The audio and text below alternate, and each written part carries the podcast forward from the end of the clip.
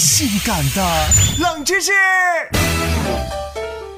假期到了，嘿嘿，很多朋友都会选择出门耍一耍。出远门，很多人在选择交通工具的时候会选择飞机。那么，跟飞机有关的冷知识，你晓得不？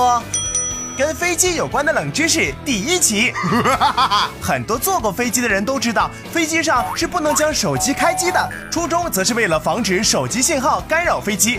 但是至今为止，没有一起航空事故的原因可以归结为使用手机造成的。所以在一八年的年初，各大航空公司陆续开始允许乘客使用手机啦。其实细心的人可以发现，可爱的小姐姐只是提醒你要关闭手机，而并没有强制的没收哦。他说话的声音真好听。还有很多人会好奇，为什么飞机在起飞降落前一定要打开遮光板呢？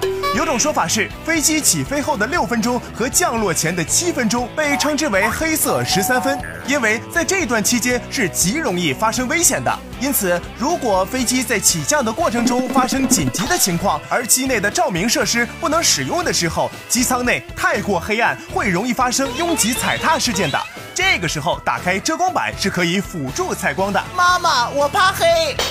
而且如果发生爆炸起火，乘客撤离前可以通过窗户观察，避开火源和浓烟。还有就是便于舱外营救人员观察内部的状况，进行施救。总结一下，就是让人们保持视线清明，以提高救援效率和生存几率。收起小桌板和调直座椅靠背，则是为了保持应急通道的畅通哦。我走位，走位，呼呼呼呼。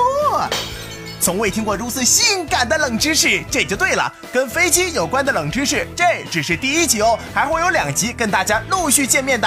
哇，嘿嘿。